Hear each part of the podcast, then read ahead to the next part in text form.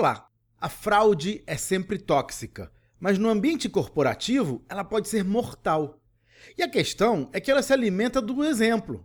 Isso significa que se você quer interromper uma determinada ação que ocorre por baixo dos panos, o melhor caminho é começar pelas suas próprias atitudes.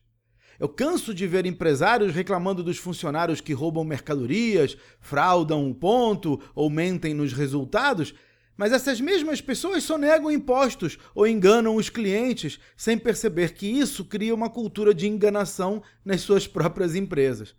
Em suma, você não pode esperar que a sua organização opere num nível moral maior do que o seu.